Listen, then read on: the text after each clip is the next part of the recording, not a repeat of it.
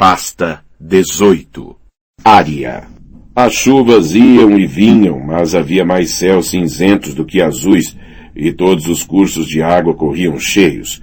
Na manhã do terceiro dia, a área reparou que o musgo estava crescendo, principalmente do lado errado das árvores. Estamos indo na direção errada, disse a Gendre ao passarem por um olmo especialmente cheio de musgo. Estamos indo para o sul. Está vendo como o musgo cresce no tronco? Ele afastou os espessos cabelos negros dos olhos e disse, Estamos seguindo a estrada, é só isso.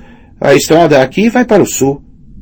Passamos o dia todo indo para o sul, ela quis lhe dizer. E ontem também, quando seguimos o curso daquele riacho. Mas no dia anterior não tinha prestado muita atenção e por isso não podia ter certeza. Acho que estamos perdidos, disse em voz baixa. Não devíamos ter deixado o rio. Tudo o que tínhamos de fazer era segui-lo. O rio faz curvas e dá voltas, disse Gendre. Este é só um caminho mais curto, aposto. Algum caminho secreto dos fora da lei. O Limo, o Tom e os outros vivem há anos por aqui. Aquilo era verdade. A área mordeu o lábio. Mas o musgo, com toda essa chuva, daqui a pouco teremos musgo crescendo nas orelhas, queixou-se Gendry. Só da orelha virada para o sul, declarou teimosamente Arya. Não valia a pena tentar convencer o touro do que quer que fosse. Em todo caso, era o único amigo verdadeiro que tinha, agora que Torta Quente os deixara. A Charna diz que precisa de mim para fazer pão, ele tinha lhe dito, no dia em que se puseram a caminho. E seja como for, estou farto da chuva, das dores de cela e de andar sempre assustado. Aqui há cerveja e coelho para comer. E o pão vai ser melhor quando eu o estiver fazendo. Quando voltar, verá. Vai voltar, não vai? Depois que a guerra acabar? Então se lembrou de quem ela era e acrescentou corando. Senhora. Arya não sabia se a guerra chegaria a acabar, mas confirmou com a cabeça. Desculpe ter batido em você daquela vez, disse. Torta Quente era burro e covarde, mas a tinha acompanhado sempre desde Porto Real, e Arya habituou-se a ele. Quebrei seu nariz. Também quebrou o do limo. Torta Quente deu um sorriso. Isso foi bom. O limo não achou, disse Arya num tom sorumbático. E então chegou a hora de partir, quando Torta Quente perguntou se podia beijar a mão da senhora, a Arya esmurrou o ombro dele. Não me chame disso. Você é o Torta Quente e eu sou Arry. Aqui não sou o Torta Quente. Charna só me chama de rapaz. Do mesmo jeito que chama o outro rapaz. Vai ser uma confusão. Sentia mais a falta dele do que achava que sentiria, mas Arwin compensava um pouco. Ela lhe contara o que acontecera ao pai, Hewlen, e como o encontrara agonizando junto aos estábulos na Fortaleza Vermelha no dia em que fugira. Ele sempre disse que morreria num estábulo, disse Harwin. Mas todos julgávamos que seria algum garanhão genioso que o levaria à morte, não uma matilha de leões.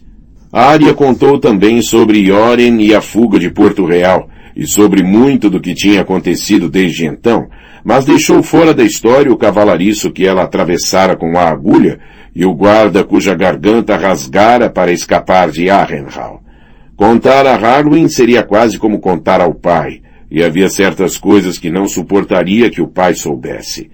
E também não mencionara Jaquen Rigar e as três mortes que ele lhe devera e pagara.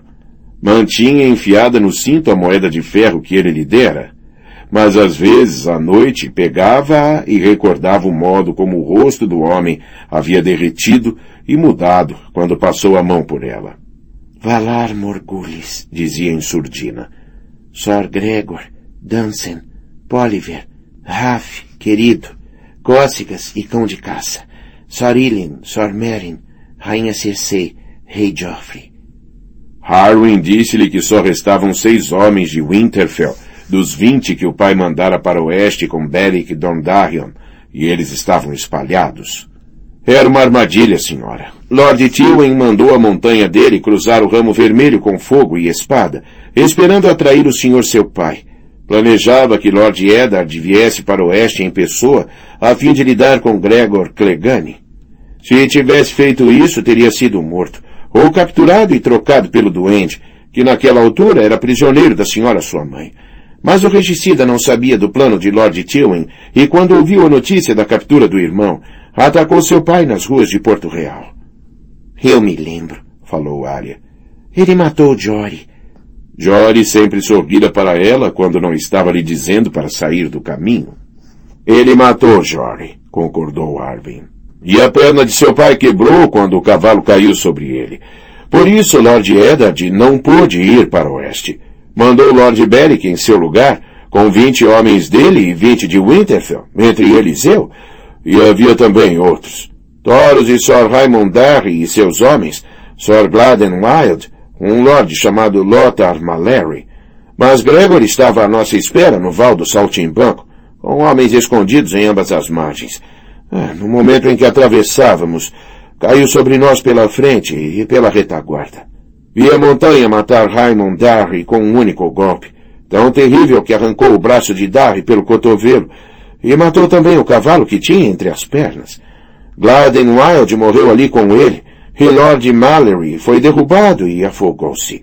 Tínhamos leões por todos os lados, e eu pensei que estava condenado com os outros, mas Allen gritou ordens e restaurou a ordem em nossas fileiras, e aqueles de nós que ainda estávamos a cavalo, reunimos-nos em volta de touros e libertamos-nos dando espadadas.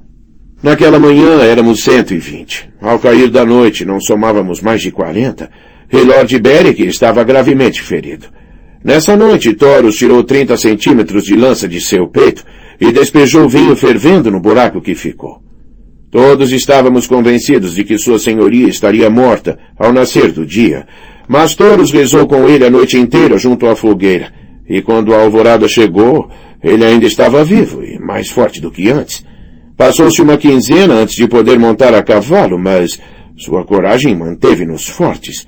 Disse-nos que a nossa guerra não terminara no Val do Saltimbanco, que só começara ali e que cada um de nossos homens que caíra seria vingado dez vezes. A essa altura, a luta tinha passado por nós. Os homens da montanha eram só a vanguarda da tropa de Lord Tywin. Atravessaram o ramo vermelho em força e varreram as terras fluviais, queimando tudo que encontravam no caminho. Éramos tão poucos que tudo o que pudemos fazer foi atormentar a retaguarda deles, mas dizíamos uns aos outros que nos juntaríamos ao rei Robert quando ele marchasse para o oeste para esmagar a rebelião de Lord Tywin. Mas então soubemos que Robert estava morto e Lord Eddard também, e que a cria da senhora Cersei tinha ascendido ao trono de ferro.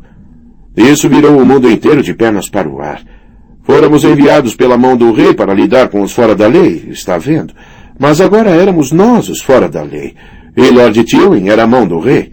Alguns desejaram se render neste momento, mas Lord Beric não queria nem ouvir falar do assunto. Ainda éramos homens do rei, dizia. E aqueles que os leões andavam massacrando eram o povo do rei.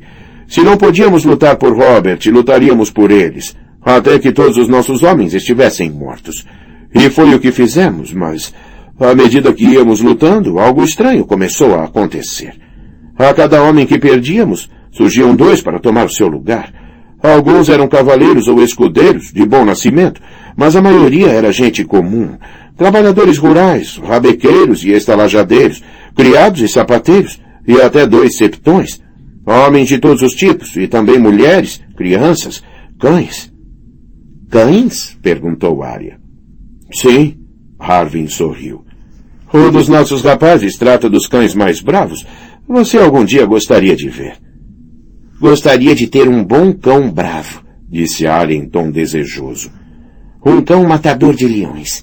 Antigamente tinha uma loba gigante, Niméria, mas atirei pedras nela até pô-la em fuga, para evitar que a rainha a matasse. Seria um lobo gigante capaz de matar um leão? Perguntou a si mesma. Nessa tarde voltou a chover e continuou por muito tempo, noite adentro.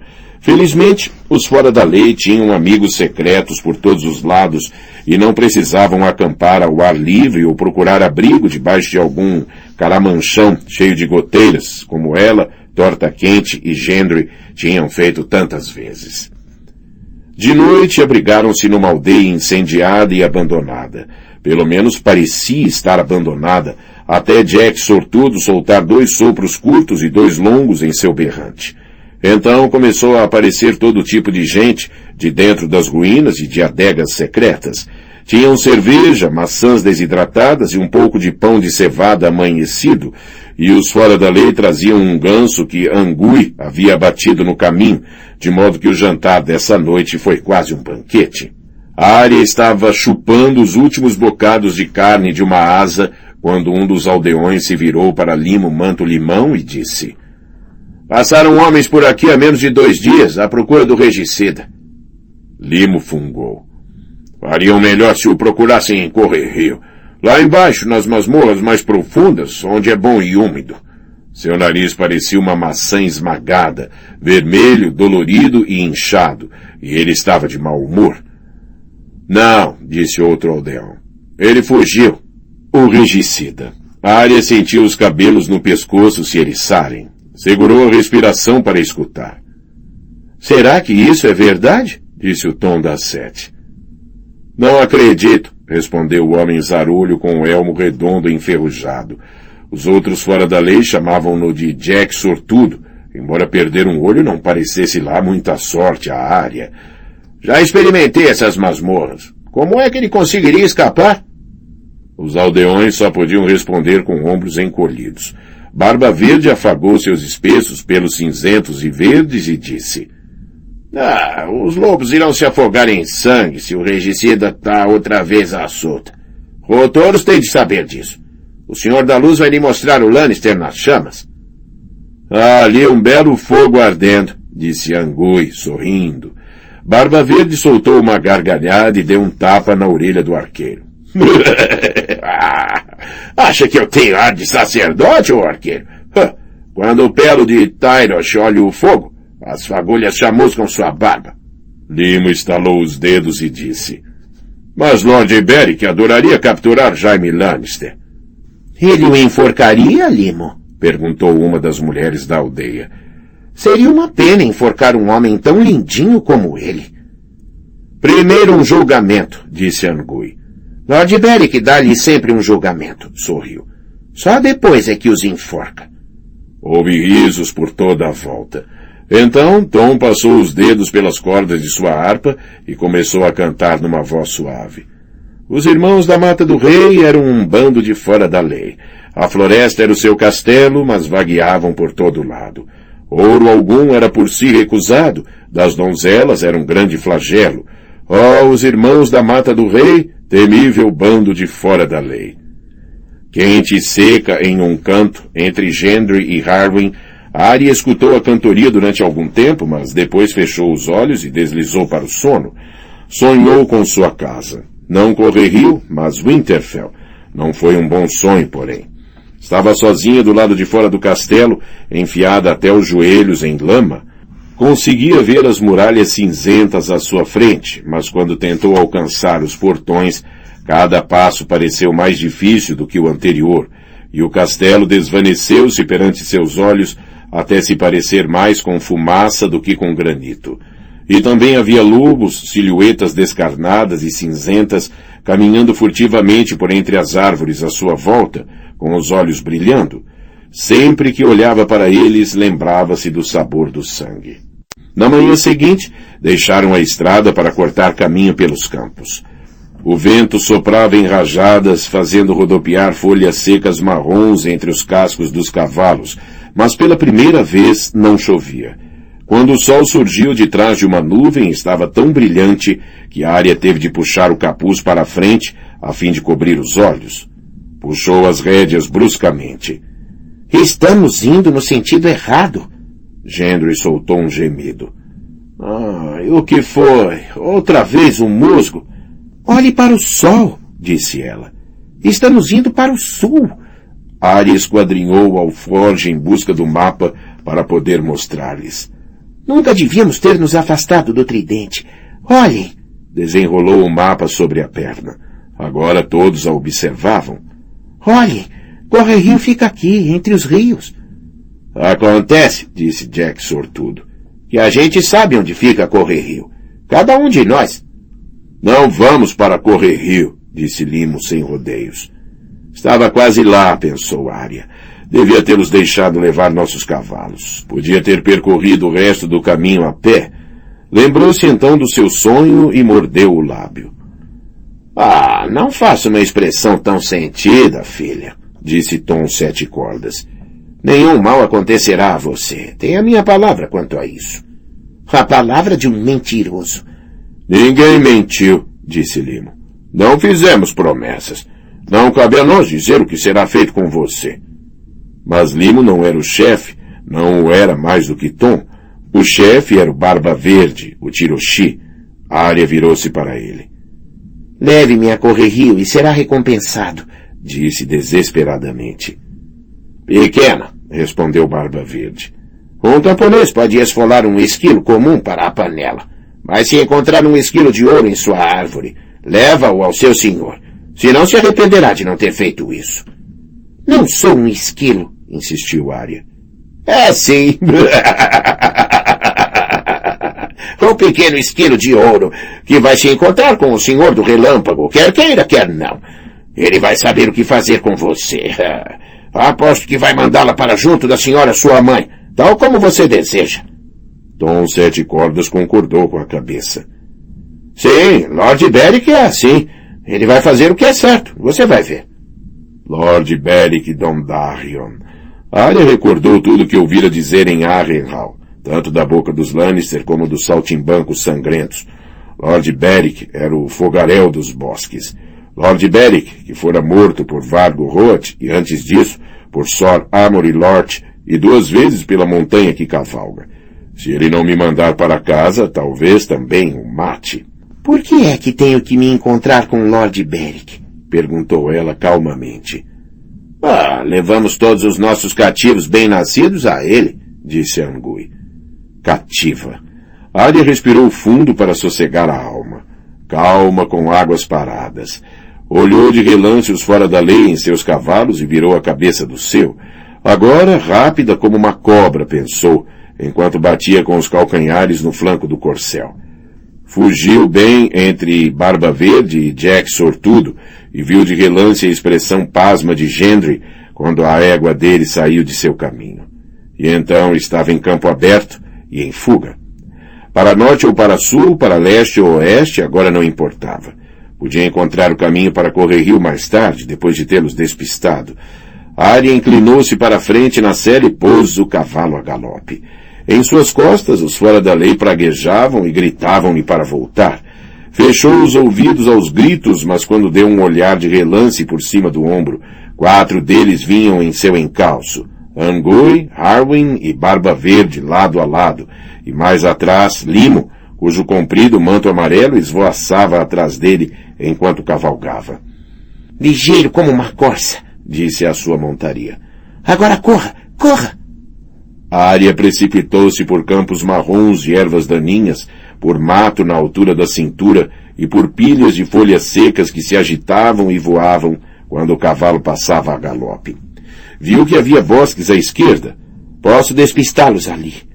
Uma vala seca corria ao longo de um dos lados do terreno, mas saltou-a sem abrandar o ritmo e mergulhou no bosque de olmos, teixos e bétulas. Uma rápida espiada para trás mostrou que Angui e Harwin ainda continuavam muito próximos, mas Barba Verde tinha ficado para trás e já não via Limo. Mais depressa, disse ao cavalo.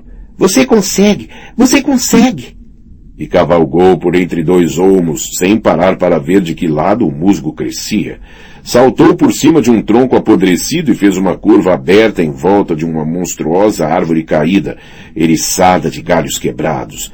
Depois subiu uma ligeira vertente e desceu pelo outro lado, abrandando e voltando a ganhar velocidade, tirando faíscas do sílex com os cascos do cavalo. No topo da colina espreitou para trás. Harwin havia se colocado à frente de Angui, mas ambos a seguiam de perto. Barba Verde tinha ficado mais para trás e parecia estar perdendo a força. Um riacho barrou seu caminho. Entrou nele atravessando a água repleta de folhas ensopadas e castanhas. Algumas vieram agarradas às patas do cavalo quando subiram do outro lado. Ali a vegetação rasteira era mais densa, com o chão tão cheio de raízes e pedras que teve de desacelerar, mas manteve o ritmo mais elevado que ousou. Surgiu outra colina à sua frente, mais íngreme, para cima e de novo para baixo. Que tamanho tem estes bosques? se perguntou. Sabia que tinha o cavalo mais rápido, roubara um dos melhores animais de Roose Bolton dos estábulos de Arrenhal, mas a sua velocidade era desperdiçada ali. Preciso voltar a encontrar campo aberto. Tenho de encontrar uma estrada.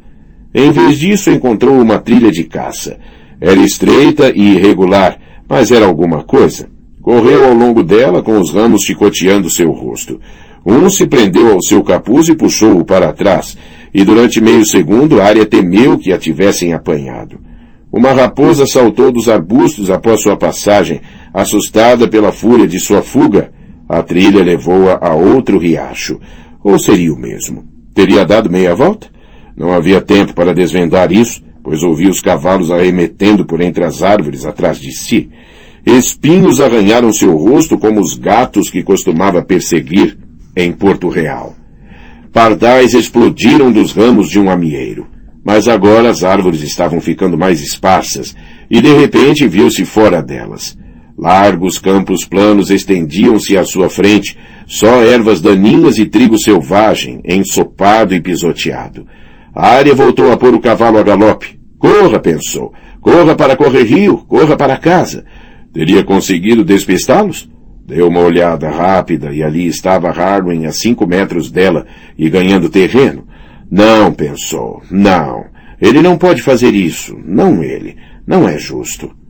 Ambos os cavalos estavam espumando e perdendo as forças quando ele chegou ao lado, estendeu a mão e agarrou o freio dela. A própria área estava ofegante. Sabia que a fuga tinha terminado. Monta como um nortenho, senhora, disse Harwin quando a obrigou a parar. Sua tia também era assim, a senhora Laiana. Mas lembre-se de que meu pai era mestre dos cavalos. O olhar que Arya lhe lançou estava cheio de mágoa. Achava que era um homem de meu pai. Lord Eddard está morto, senhora. Agora pertenço ao senhor do relâmpago e aos meus irmãos. Que irmãos? O velho Hullen não tinha gerado mais nenhum filho que Arya se lembrasse. Angui, Limo, Tom da Sete, Jack e Barba Verde, todos eles. Não queremos mal ao seu irmão, senhora, mas não é por ele que lutamos. Rob tem um exército próprio, e muitos grandes senhores que dobram o joelho para ele. O povo só tem a nós. Deu-lhe um olhar perscrutador. É capaz de compreender o que estou dizendo? Sim. Que ele não era um homem de Rob compreendia bastante bem, e também que era sua cativa. Podia ter ficado com torta quente, Podíamos ter roubado o barquinho e velejado nele até Correio Rio. Estivera melhor como pombinha. Ninguém tomaria a pombinha cativa, ou a Nã, ou a Doninha, ou o Arre, o órfão. Era uma loba, pensou. Mas agora sou só uma estúpida senhorinha qualquer. Voltará agora em paz? Perguntou-lhe Harbin. Ou terei de amarrá-la e colocá-la atravessada no cavalo. Hã? Eu volto em paz, disse ela num tom amuado por enquanto.